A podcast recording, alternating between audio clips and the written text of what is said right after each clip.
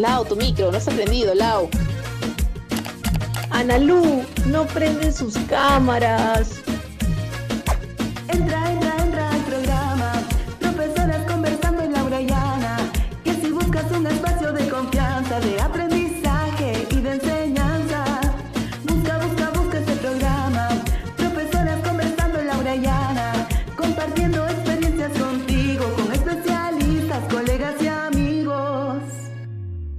Profesoras Conversando, un espacio colaborativo para docentes de educación superior. Mi nombre es Ana Lucía Gutiérrez y estoy apasionada y comprometida con la educación. Hola Laura, ¿cómo estás? Buenos días, buenas tardes y buenas noches a todos los que nos están escuchando. Soy Laura Escobar y también estoy apasionada y comprometida con la educación. Hola Nalú. Bueno, no sé si te acuerdas, pero hace varios años había un comercial de un centro de idiomas que te ofrecía hablar inglés en solo un mes.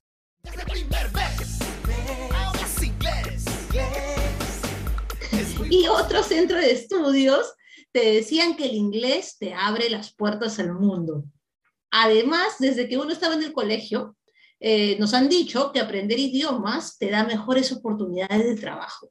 Pues es cierto, yo me acuerdo bastante del de, de ese comercial que dices, en solo un mes hablas inglés. Estaba chiquitita cuando salía ese comercial y era un vacilón porque, claro, te, te vendía esa idea, ¿no? De que al toque aprendías inglés en, en One, ¿no? Y me ha pasado que yo he ido a institutos que decían, sí, en seis meses sales, pero ya no hay ya para entender todo ahí en Estados Unidos. Y yo, "Mm, sospechoso, ¿no? Eh, y bueno, yo tenía la oportunidad de hacer mi maestría completamente en inglés cuando estuve en Israel y ahora también trabajo en inglés. La mayoría de mi trabajo es en inglés y un poquito en español.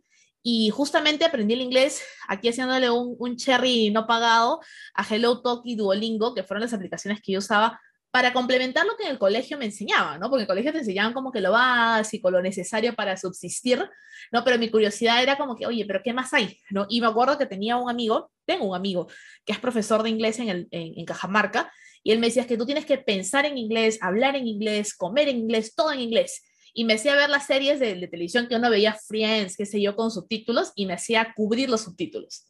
Entonces me decía, si este episodio ya lo has visto antes, cubre los subtítulos y ya, y ya sabes, mijo, qué, qué dice. Entonces tu oído. Y, así, y era así, ¿no? Y uno empieza entonces a apoyarse en otras herramientas que de pronto no son académicas, ¿no? Pero se, se apoya. Y bueno, la típica también cuando vas al británico, pues, ¿no? Y a mi mamá me dijo, ya anda al británico para que saques tu, tu constancia de que has aprendido algo en el británico, ¿no? Y, y ya, ¿no? Y eso vas formando, en mi caso, ¿no? Las diferentes profesores que tuve fueron formando también mi, mi amor por los idiomas, ¿no? Y, y, así es, ¿no? Uno busca de pronto aprender un, un, idioma, por ejemplo, mi esposo ahora está aprendiendo japonés, porque está jugando Naruto. Entonces usa el Naruto porque dice que está aprendiendo japonés, porque tengo una amiga que está en Japón y dice, para cuando vayamos a visitarla, mi japonés va a estar, pero así, on point. Y ya, es para justificar, ya aprendió tres palabras, nada más, lo que, todo, lo que, todo lo que llevo jugando solo sabe tres palabras. Pero a veces es la forma en la que uno aprende, pues, ¿no? Un idioma con una herramienta diferente.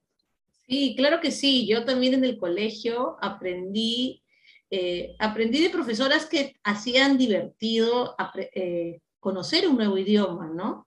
Y también tuve la oportunidad, seguro que estamos en el mismo nivel de japonés con Oren, porque también tuve la oportunidad de aprender un poco de japonés en el colegio y también porque me gustaba el anime, ¿no?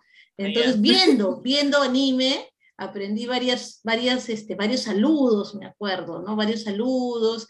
Y, y es interesante cómo tú le buscas ese vínculo eh, vivencial al idioma, ¿no? Como tú dices, eh, aprender inglés a través de, de, series o incluso cuando yo era adolescente, me acuerdo que también aprendíamos inglés mandándonos cartas con otros chicos de otros países. Se llamaba mm. penpal, ¿no? Ah, en esa sí, época... Sí, sí era rudimentario, ¿no? O sea, tú, tú, te escribías una carta y la mandabas por el correo tradicional y a 15 días después o un mes después ya recibías tu, tu, tu carta con, este, con otra, otra persona que no necesariamente era de Estados Unidos. ¿no? Me acuerdo que yo tenía mi amiga brasilera, tenía una amiga en Finlandia y con ellas practicábamos el inglés eh, mm. escrito.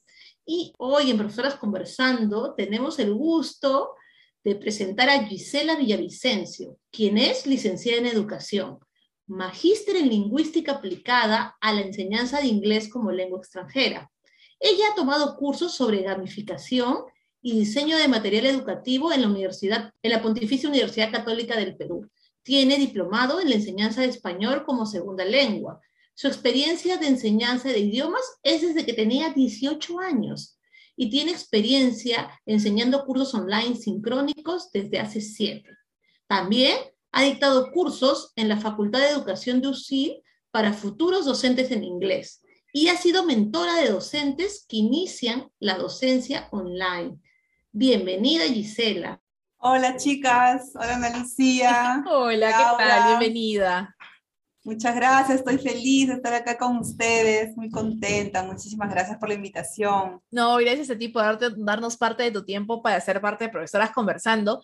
Y nos gustaría comenzar preguntándote que cuál debería ser el objetivo de enseñar en la universidad un segundo idioma, ¿no? Porque como conversábamos antes de empezar la grabación, antes no se enseñaba inglés en las universidades.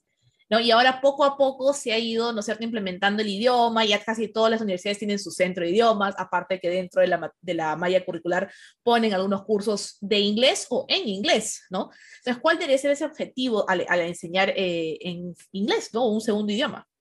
Bueno, creo que todo ha sido un proceso desde que se inició la globalización, el Internet.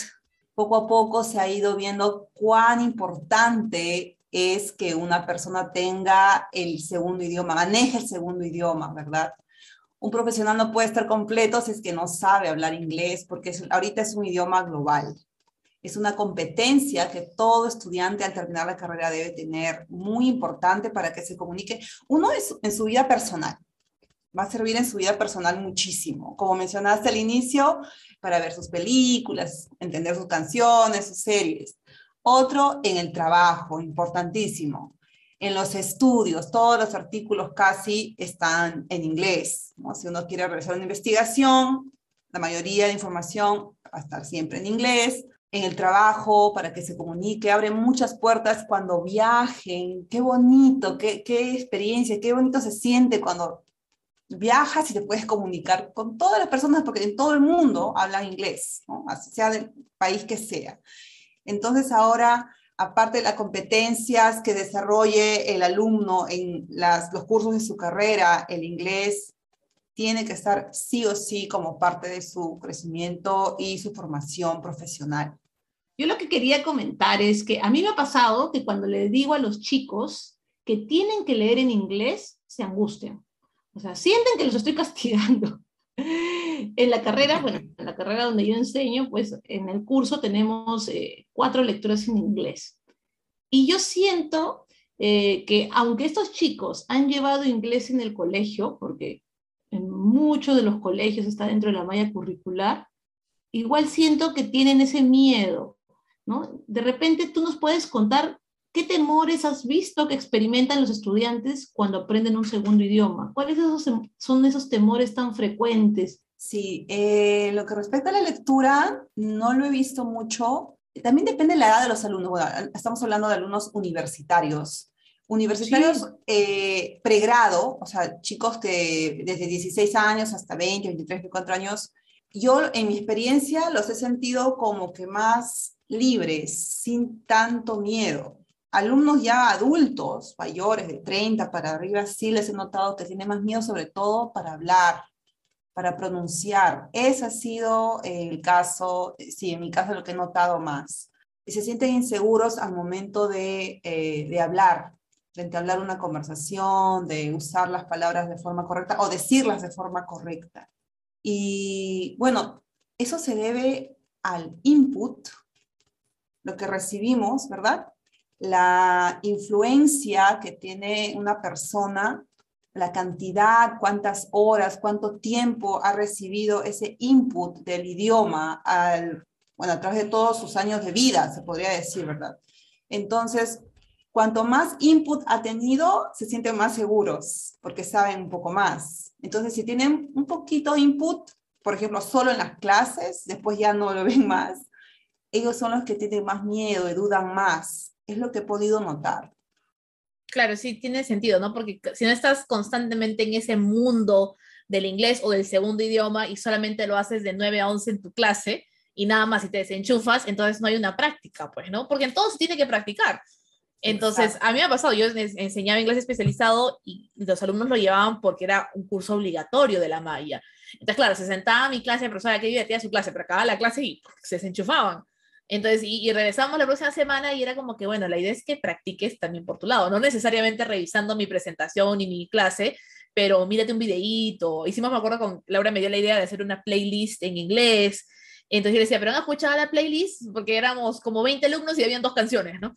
Entonces yo como que ponme una canción y les agrégame una, una cancioncita más al playlist y como que mientras que hacen otras tareas, escuchen la música, ¿no?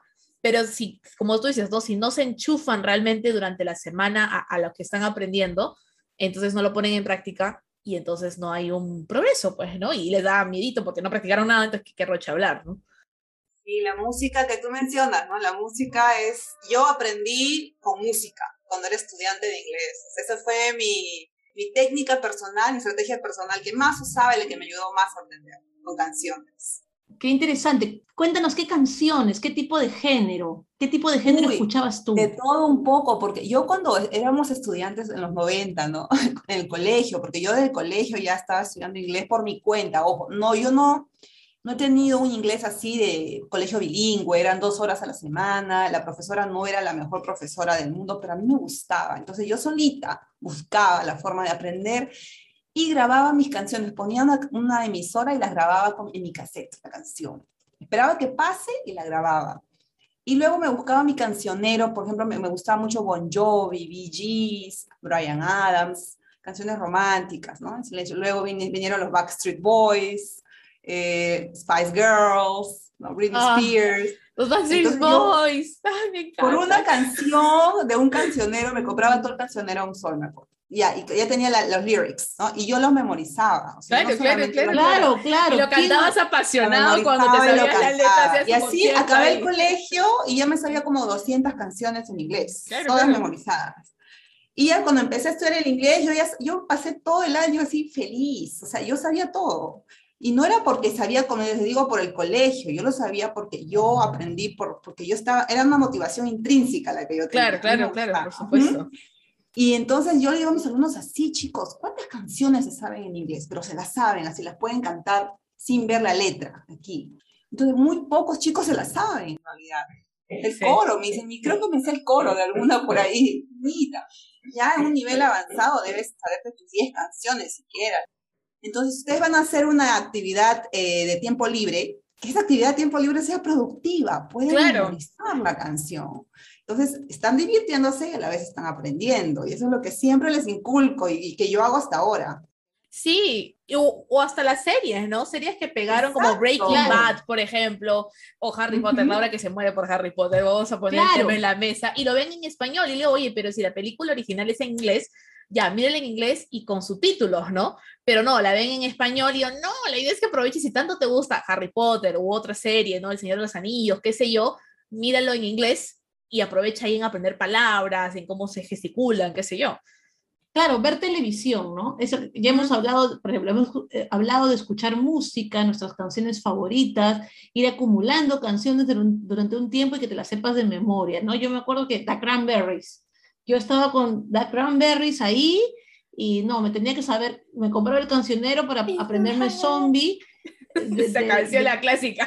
y me la sé de memoria, sí, yo me la sé de memoria, Zombie, ¿no? Exacto. Y yo les digo a los chicos, en mis épocas, o sea, había que comprarse un cancionero. Claro, No obvio, no es que vas a Google a ver lyrics, lyrics de tal Exacto, canción. Y acá no, ya ahora tienes todo, ahora tienes todo, todo. Tienes la lyrics, tienes la canción ahí, las puedes escuchar cuantas veces quieras.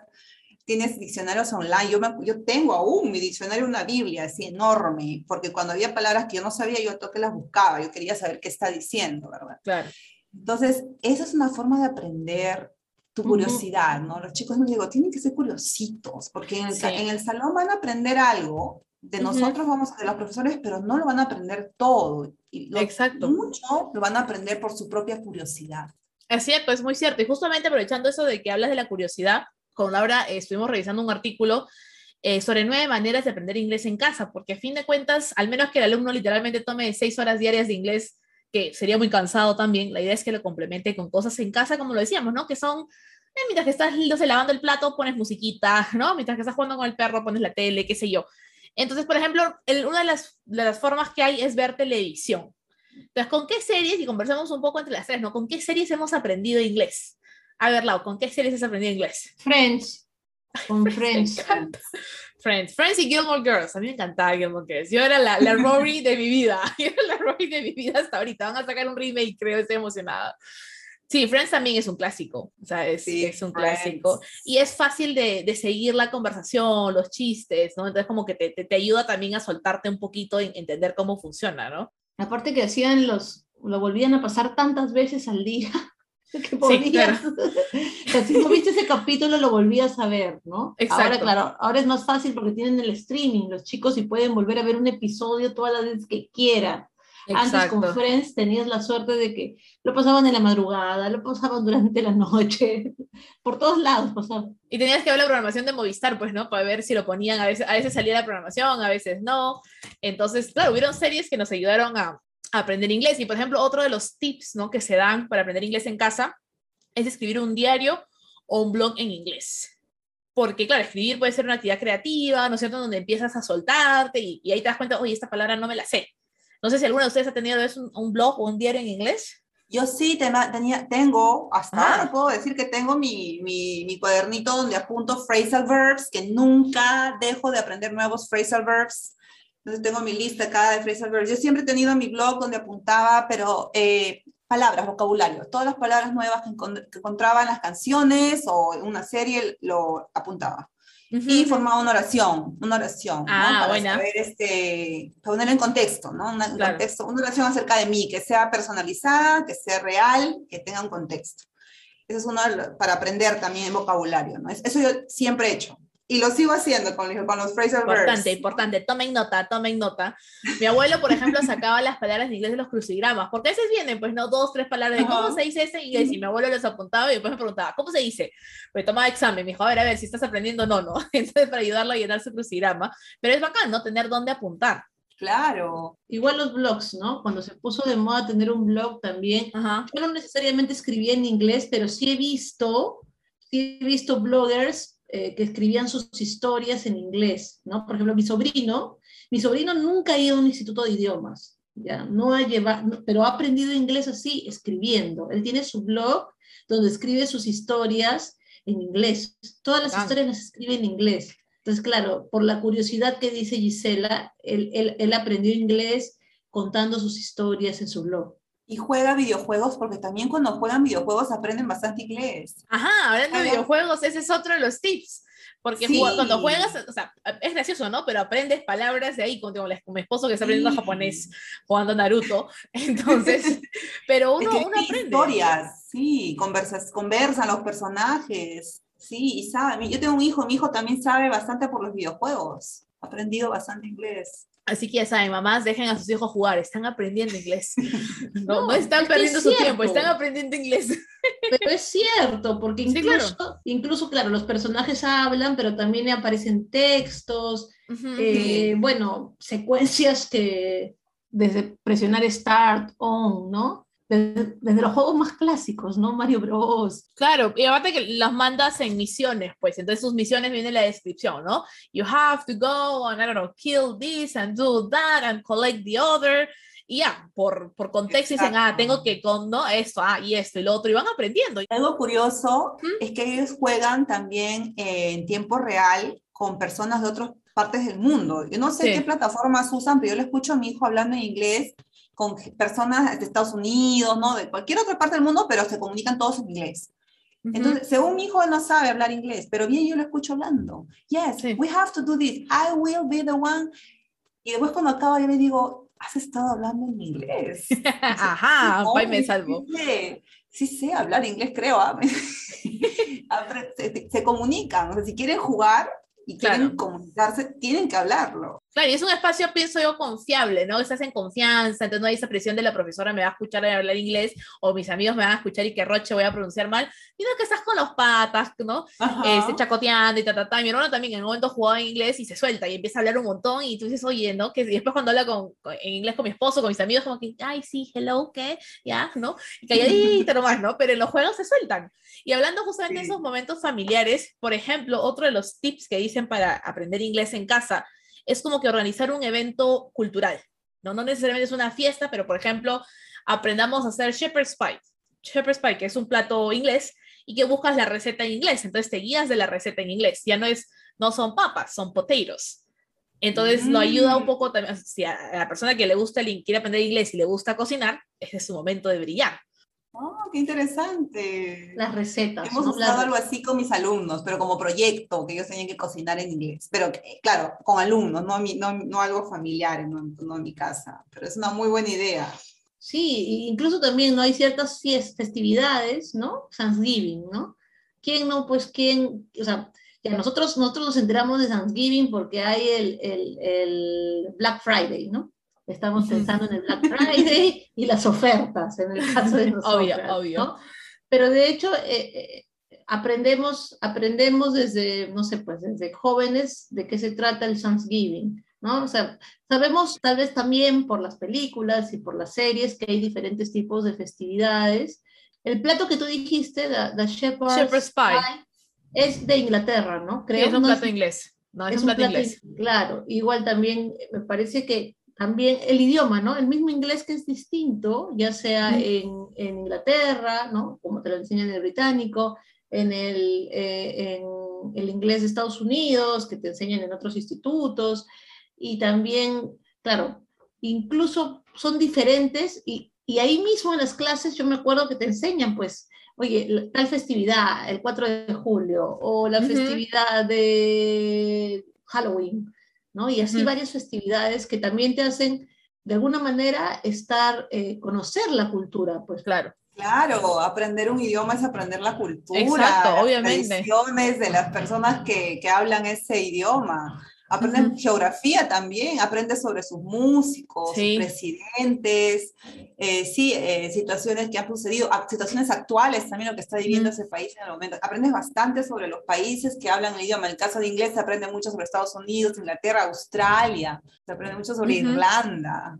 Exacto, eso es muy cierto. ¿Y qué otros tips hay más, Laura? Mira, por ejemplo, tomar clases en Internet también es algo nuevo, ¿no? Por ejemplo, te cuento, mi esposo desde hace cinco meses eh, decidió tomar clases, o sea, para, para conversar en inglés, ¿no? Entonces, de hecho, él también no tenía mucho tiempo para estar en clases eh, sincrónicas, entonces dijo, ya, yo puedo llevar eh, conversation eh, de lunes a jueves media hora cada día, y entonces yo sé que él de 8 a 8 y media de la mañana está en su, en su conversación de inglés. Entonces ahora hay eso ¿no? Que las personas también eh, ofrecen sus servicios, no necesariamente de un instituto o de una escuela, para conversar, para eh, que tú también puedas practicar, ¿no? Porque qué, qué importante también para el idioma es tener ese espacio para practicar y como hace un rato lo mencionó Ana Lucía, sin temor, sin miedo, tal vez más personalizado, Claro. porque también cuando es más personalizado, eh, ya, pues eh, ya sabe eh, la profesora, pues a veces, y nos pasa a nosotros, Ana Lucía, ¿no? Que estamos en un salón con 20, 30, 40 alumnos, y, y claro, podemos eh, saber qué le sucede a algunos estudiantes, pero no a todos, ¿no? Ento- Entonces, cuando tú tomas una clase personalizada de inglés, como lo está haciendo mi esposo, es este, el profesor le ayuda en lo que sabe, en el nivel que él está y en lo que él necesita. Sí, definitivamente hay muchas personas que ya han estudiado el inglés, lo han completado todos los años, tres años, por ejemplo. Sin embargo, les falta esa parte, ¿no? De practicar en Ujú. conversación, de forma espontánea, improvisar ideas, no necesariamente llevar toda la gramática otra vez, o Ujú. sino poner en práctica lo que ya saben. Sí, claro. Es, es muy recomendable si van a practicar, por ejemplo, conversation, siempre tratar de practicar con alguien que esté en tu nivel o un poquito más, para que tú puedas aprender más de esa persona. Porque si practicas con alguien que sabe menos, no Claro, vas a aprender. jala, persona va a aprender de- ti. Claro, exacto. Sí, la idea pero es que tú tú, aprendas. sí, Ujú. Si tú deseas aprender, siempre tratar en, en la medida de lo posible de encontrar a alguien que sepa, esté a tu nivel o un plus one, ¿no? Como decía Krashen, siempre el alumno tiene que tener un input que tiene que ser un plus one, que tiene que ser tu nivel a un, siempre a más, nunca a menos. Claro, no, sí es importante lo que dices eso, ¿no? Y también, por ejemplo, recomiendan estudiar gramática, vocabulario en Internet. Yo la verdad que a veces hasta ahorita, eh, ya yo llevo pues, casi como cuatro años de pronto viviendo todo en inglés, pero a veces me llegan correos y digo, esta palabra o esta expresión a mí me suena raro, pero luego voy al Google y el Google me dice, no, es totalmente normal, pero yo nunca lo había escuchado, porque de pronto es un inglés más formal. O sea, yo vine a Israel a estudiar, a estudiar mi maestría, pero yo venía con un inglés más casual y entré a un inglés más académico. Entonces, las palabras que uno usa en el inglés, como tú dices, el diario de, ay, ¿qué tal con los amigos? Es diferente al inglés que usas para escribir un paper. Entonces te toma Claro. también por tu lado estudiar gramática, vocabulario, ¿no? Qué palabras son más sofisticadas, ¿no? Se ven más nice en un paper que no es lo mismo en un chat de WhatsApp.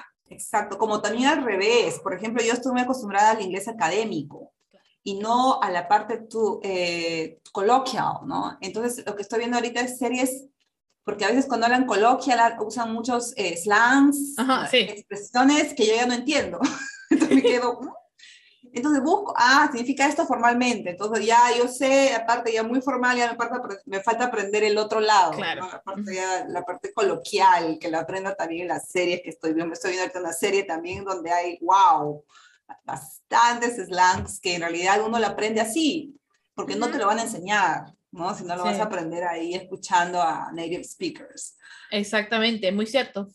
Todas las frases así coloquiales que tal vez es distinto, ¿no? Cómo hablan en, en Australia, cómo hablan en, en Nueva Ah, sí. Zelanda, cómo hablan en, en Estados Unidos y en Estados Unidos cómo hablan en cada, en cada región, ¿no? Claro. Es- Sí. cada estado es totalmente distinto, eh, cómo pronuncian, ¿no? Eh, y de hecho es muy interesante, bueno, a mí me ha pasado buscando también inglés más académico, igual que Ana Lucía, también hay ciertas aplicaciones, ahora hay tantas aplicaciones, ¿no? incluso los mismos diccionarios, hace un rato tú mencionabas, el diccionario Oxford tiene una aplicación buenísima, cherry gratuito, cherry gratuito, como dice, como dice Ana Lucía, que a mí me sirvió bastante el año pasado que tenía que dar un examen de inglés y dije, ¿cómo hago un repaso rápido de toda la gramática? Dije, ajá, Oxford tiene su diccionario, entonces voy a entrar, voy a tomar el examen y luego es como un, un concurso por niveles, lo que tú decías, ¿no?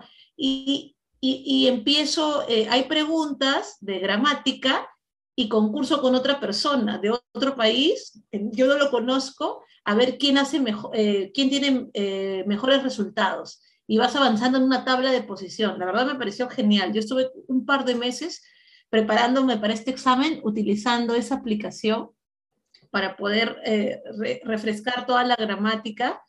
Y, y- y así es, la cosa, los que nos están escuchando, es, es buscar. El que busca encuentra. Bien dicen que el que busca encuentra. Exactamente. Exacto. Ahora el conocimiento está al alcance de un clic.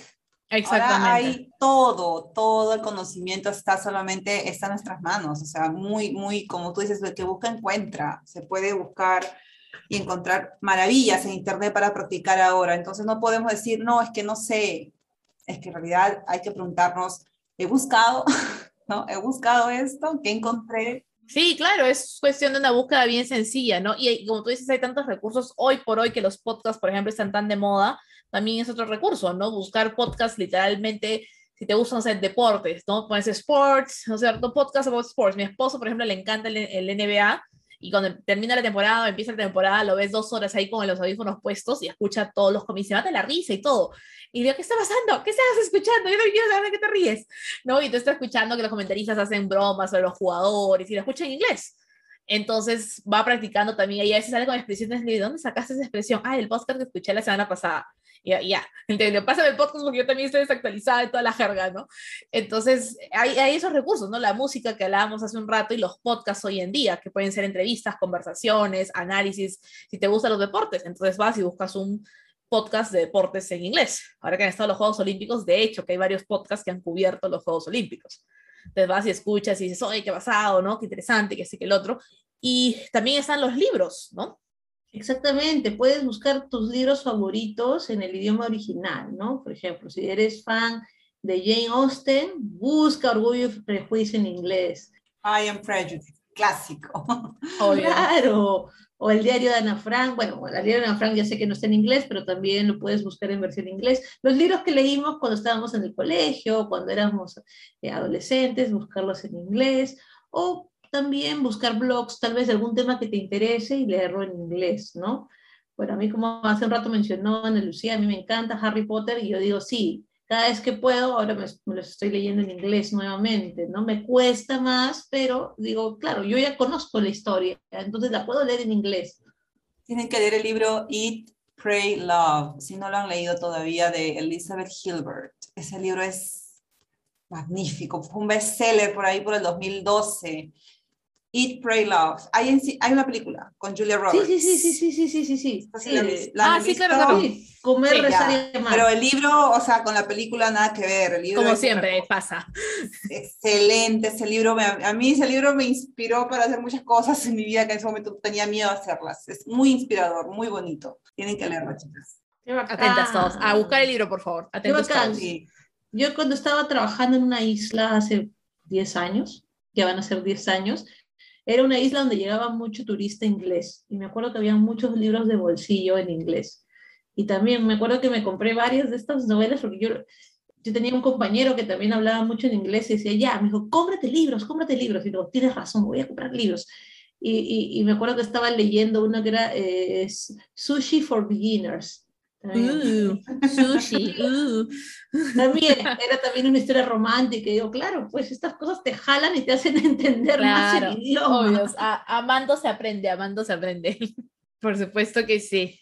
Y otro de los consejos que tenemos aquí de este artículo es, dice, háblate a ti mismo en inglés, que ensayes un speech, que ensayes un speech antes de, de- de- de tener una reunión de trabajo o de tener un- una tarea, que te hables a ti mismo en inglés. ¿Qué te Sí. parece esta, Gisela? Uy, sí, yo todo el tiempo hago eso, me hablo yo misma. A veces cuando te estás hablando a ti mismo, eh, estás, estás hablándote y te, uh, te das cuenta que hay una palabrita Ajá, ajá. y ya no la sabes. Claro. y te quedas, la buscas y esa palabrita que acabas de descubrir porque necesitaste para completar tu idea, nunca la vas a olvidar. ¿No? Es- el- o sea, eh, hay, un- hay una investigación de Brunner, ¿no? Con este aprendizaje por descubrimiento, ¿no? Descubriste Ujú, eso sí. tú mismo, tú mismo. Ah, muy ¿no? cierto. buscaste, nunca te olvidas. Eh, si alguien te dice la palabra, tú le preguntas al profesor, el profesor te dice, probablemente te olvides, pero cuando tú misma, con tu Ujú. esfuerzo, lo has descubierto, se te queda para siempre. Entonces es muy, muy buen tip para practicar, para aprender palabras nuevas. Ya saben todos. Ahora a darse sus propios sermones en inglés, por favor. Sí. Mensajes a las cons- en la conciencia en inglés. Sí. Buenísimo. Estoy llamada a la conciencia, estoy llamada.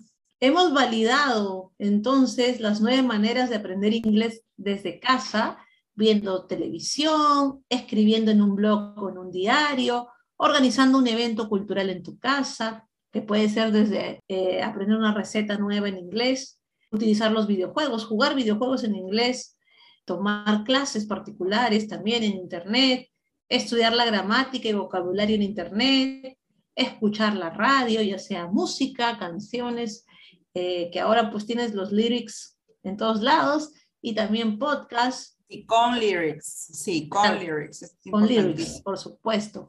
También leer libros y hablarte a ti mismo en inglés. Muy bien. Gisela, cuéntanos, cuéntanos, tú nos, nos- hace un rato nos comentaste por interno de que también das webinars. ¿Cómo nació eso?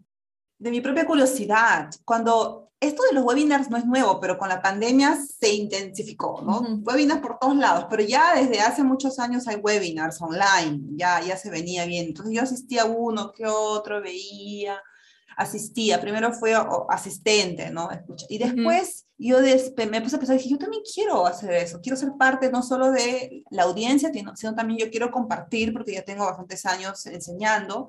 Y como también soy autodidacta, me gusta aprender cosas por mí misma, entonces me pongo a investigar, a ver qué, hay, qué cosas nuevas hay para enseñar, nuevas herramientas digitales, ¿no? Y comencé a descubrir, luego las puse en práctica con mis alumnos, las probé primero, funcionó, entonces me ofrezco a dar un webinar acerca de esto que he descubierto, ¿no? He descubierto que esto funciona, esto es una buena práctica, entonces eh, eso he venido haciendo desde el, do- desde el 2020, sí, que inició la pandemia, donde ya comenzó a explotar esto de los webinars y comenzaron a pedir profesores para webinars, entonces ya, ya, ya, yo, yo. Y desde ahí ya estoy haciendo ya, el año pasado y ahora este año. Y se divide así como eh, enseña, eh, cómo mejorar tu, no sé, se me ocurre, mi, o sea, por temas, por temas, porque imagino que tus webinars duran dos horas máximo, Eh, sí, los webinars son, sí, cortos. es un webinar casi taller, pero en realidad para que sea un taller pues tendría que ser un poco más de tiempo, ¿no? Dos horas, tres horas, falta Claro. un poquito de tiempo. Por ejemplo, ¿no? Cómo usar la herramienta de Google Slides ¿no? En tus clases. ¿Cómo lo puedes explotar? Porque muchos conocemos Google Slides, pero ¿cómo explotarlo realmente? ¿Qué podemos hacer con Google Slides? ¿no? Algo así. O Flipgrid, ¿no? Que es una es también una herramienta que también muchos lo conocen, pero cómo usarla, ¿no? A veces nosotros conocemos por nombres, pero lo que falta son esas ideitas, ¿no? Ideitas para eh, aprender a usarlo, para aprender a, eh, este, a sacarles provecho, ¿no? El, su jugo, a sacarle jugo, como dicen, a todas las herramientas. Eh, la última vez hablé sobre, eh, sobre los factores que influyen en la memoria, porque la memoria es una parte muy importante del aprendizaje, ¿no? Sin nuestra memoria nosotros no podemos aprender, necesitamos la memoria. Entonces, ¿qué factores influyen a la memoria a largo plazo? También habla, hablé sobre eso con los profesores. Eh, después, sí, después hemos conversado también sobre Genially. Me encanta Genially, lo deben conocer. También he dado sobre cómo crear escape rooms usando Genially. Eh, también cómo usar retos, cómo eh, dar certificaciones a los alumnos, eh, parte de la gamificación, porque he llevado cursos de gamificación, como lo mencionaste al inicio. Entonces, todo eso, lo que yo he ido aprendiendo, lo he ido puesto en lo pongo en práctica y después lo comparto. Claro, qué bacán, qué, qué bueno que siempre es justamente eso es como crecemos como docentes, ¿no? Compartiendo las experiencias, compartiendo los nuevos aprendizajes y qué, qué chévere que, que lo estés compartiendo. Así es, sí, pues este, sharing is caring, ¿no? Así, Exacto. Así, así tenemos que compartirnos y, y, a veces tú escuchas la idea de un profesor, tú lo aplicas y tienes otra idea más, entonces enriqueces la idea de alguien más también, ¿no? Y salgas algo más novedoso y así poco a poco vamos enriqueciéndonos unos con otros. La idea es mejorar la educación, sí, la idea es salir salir de la caja, ¿no? Think out of the box, salir de lo, de lo tradicional, de lo de siempre, por los alumnos. Yo al menos veo a mi hijo que lleva clases online, él es un buen ejemplo de que el online, si es dictado, es aburrido. Yo lo veo cuando a veces sus profesores solo hablan y él está así. Yo, yo estoy así también, los dos. O sea, un adulto está cansado. Entonces, pero qué diferente es cuando nosotros, profesora, usa Jamboard, quizzes. Él inmediatamente reacciona, ya, mi quizzes Y está ahí. Entonces, ¿qué diferencia? ¿Qué diferencia? Y lo que, lo que yo quiero eso es eso, en el futuro de verdad que veo un futuro con profesores así súper comprometidos, actualizados, que comparten, porque a veces ser profesor es un, es, una, es un trabajo que no se queda solo en el aula, no es un trabajo que tú vas a llevar después de las clases, no acaba. Exacto, sí, no, por supuesto. Este, nos falta tiempo, de verdad falta tiempo, pero una, una forma de ahorrarse ese tiempo es compartiendo. Mira, yo, yo hago esto, te lo comparto, luego tú haces eso, me lo compartes, ¿no? A menos profesores de la misma área. Claro, no, sí, es definitivamente así avanzamos más rápido y llevamos mejores cosas a nuestros alumnos también. Claro, nosotros, nosotros también eh, eh, como profesores, yo me acuerdo pues cuando, fue, cuando fui eh, alumna en un instituto de inglés y yo decía, claro, qué dinámicos mis profesores, a ellos los veo de lunes a viernes o de lunes a jueves en la mañana y, aunque es muy temprano y ya, y tal vez tengo un poco de sueño, pero no, no me duermo y estoy ahí participando, ¿no? Y, ciertas técnicas que ahora aplico yo en el aula, pues también lo, lo, aprendí cuando estudiaba inglés, ¿no? Hacer el role-playing, ¿no? Hacer concursos, a motivar a los alumnos haciendo concursos, ¿no?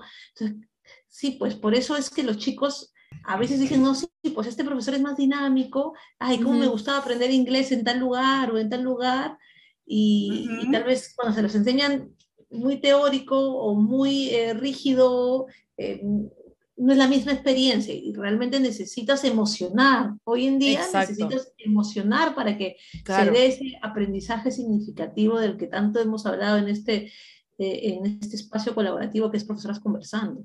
Y ahora, ahora hay que tener en cuenta los profesores que ahora el aprendizaje es ubicuo. O sea, los alumnos, incluso sin que el profesor les dé ese tema en clase, ellos lo pueden aprender por su cuenta. Pueden ver un tutorial, pueden leer un podcast, o, perdón, escuchar un podcast, leer un blog. Y entonces muchos alumnos ahora se preguntan, ¿para qué voy a asistir a esa clase si lo puedo aprender por mi cuenta?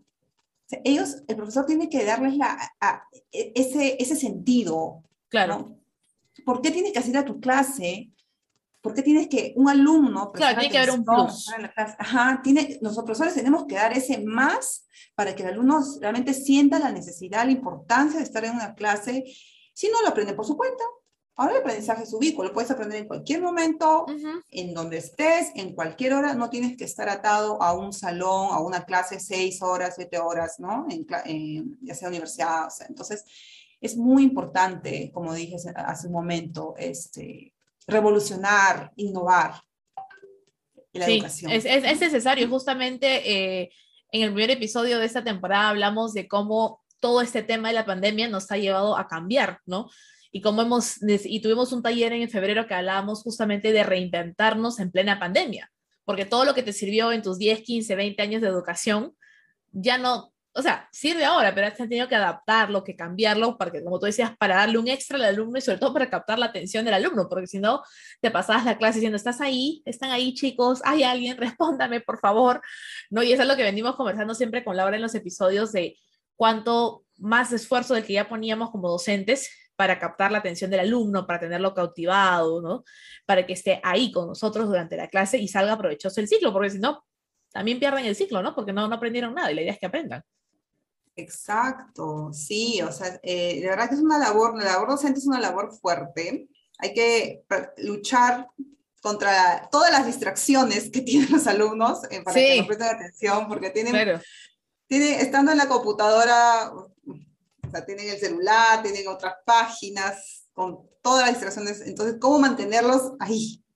Entonces, eh, las investigaciones dicen que cada 10 minutos hay que cambiar de actividad, imagínense, cada 10 minutos, porque Sí. 10 minutos es más o menos el tiempo que ellos van a poder prestar atención, después ¡uh! se van a distraer. Es que sí, Aparece, aparece El el gato. gato y distrae a todos. Es que pasa, si- o sea, si nosotros como docentes también nos distraemos porque estamos en la casa con la familia, el, el esposo, el perro, el gato, el hámster, el, el toca el timbre porque llegó el delivery, porque esto, que la pasa la ambulancia, todo, el, el alumno con mayor razón, que no está dictando, sino que está recibiendo, entonces recibe tantas señales.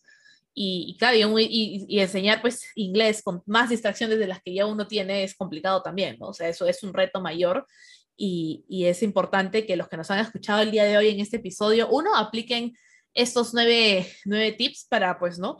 Aprender el idioma, fortalecerlo y también seguir las, eh, apreciar y seguir las- lo que nos ha contado Giselle el día de hoy, ¿no? Sobre cómo es enseñar un segundo idioma hoy en día también. Así es. Exacto. De verdad te agradecemos bastante, ha sido muy entretenido. Ah, Hemos aprendido eh, también cómo podemos nosotros eh, mejorar e impactar ¿no? en nuestros estudiantes, porque eso es lo que también buscamos, ¿no? que este sea un espacio para compartir las experiencias eh, que nos funcionan, ¿no? Y también lo que no, no nos funciona también, ¿no? Por ejemplo, ahora que lo estaba pensando más, ¿no? ¿Qué hacer para que mis alumnos no pongan esa cara de angustia cuando les digo vamos a leer en inglés? Pero pienso que tal vez no es solamente porque está en inglés, sino porque la lectura les cuesta. Y ya anteriormente hemos hablado con otra promotora de lectura que tal vez hacer otro tipo de actividades que promuevan eh, tal vez lecturas conjuntas o clubes de lectura para promover eh, la lectura, ¿no? No solamente en nuestro idioma, sino en otro idioma como el inglés. Podrías gamificar, gamificar, la gamificación ayuda mucho a que una tarea ya no se vuelva como una tarea, sino un reto. Y cuando ellos logren leer algo, van a subir un nivel y van a ganar su eh, diploma o su badge. Y si ellos juntan una cantidad de badges o de diplomas, tres o cuatro, entonces van a recibir un premio como, por ejemplo, les pones dos puntos más en una actividad o van a poder eh, obviar una de estas tareas si ellos completaron. Entonces, la gamificación es algo muy bonito, muy interesante. De repente hablamos de eso en otro, otro momento, pero para transformar las tareas así un poco pesadas que los alumnos no quieren hacer, gamifiquemos, gamifiquemos, que es, es lo mismo, pero dándole un ambiente de juego, ¿no? usando técnicas de juego en un ambiente que no es un juego, ¿no? que es una, algo educativo. Buenísimo, buenísimo. Sí, oye, los juegos sí, sí son importantes. Sí, creo que justamente lo hemos ido descubriendo con aplicaciones como el Kahoot, porque se, se desata cierta competencia, pues, ¿no? Entonces, ay, ¿quién responde más rápido? Profesor, es que no tengo mi internet, se ha caído, entonces no puedo responder rápido. Entonces se genera todo ese espíritu deportivo, ¿no? Que de todas maneras los Exacto. motiva. Entonces, sí, buena idea lo de los baches o los, los diplomas, muy buena idea también. Claro, los motiva, motiva eh, recibir algo. ¡Oh! Lo logré, recibí. Es todo un tema, la gamificación es el futuro en la educación, algo Sí. que también todos los profesores debemos estar formándonos ahora. Es mi tema de interés actual, sí, muy, muy bonito. Muy bien, ya entonces ya tendremos oportunidad más adelante para hablar de ese tema a Sí. profundidad. Muchas gracias, Gisela, por acompañarnos hoy en Profesoras Conversando. Gracias, Ana Lucía, por otra semana más. Gracias, chicas. Muchísimas gracias. Gracias, Gisela. Un abrazo enorme y de verdad gracias por estar con nosotras en, en Profesoras Conversando. Gracias, chicas. Bueno, en este episodio hemos hablado acerca de que en un, solo, en un solo mes hablas inglés, así que el reto para los que nos escuchan el día de hoy es que si están aprendiendo inglés u otro segundo idioma, tercer idioma, le metan ganas, sigan nuestros consejos que hemos dado, síganos en nuestras redes sociales, obviamente, y si conoces a alguien que está interesado en enseñar un segundo idioma o en aprender un segundo idioma, envíales este episodio para que puedan tomar nota de los tips. Muchísimas gracias por escucharnos. Esto fue Profesoras Conversando, un espacio colaborativo para docentes de educación superior. ¡Nos vemos! Lau, tu micro, no has aprendido, Lau. Analú, no prenden sus cámaras.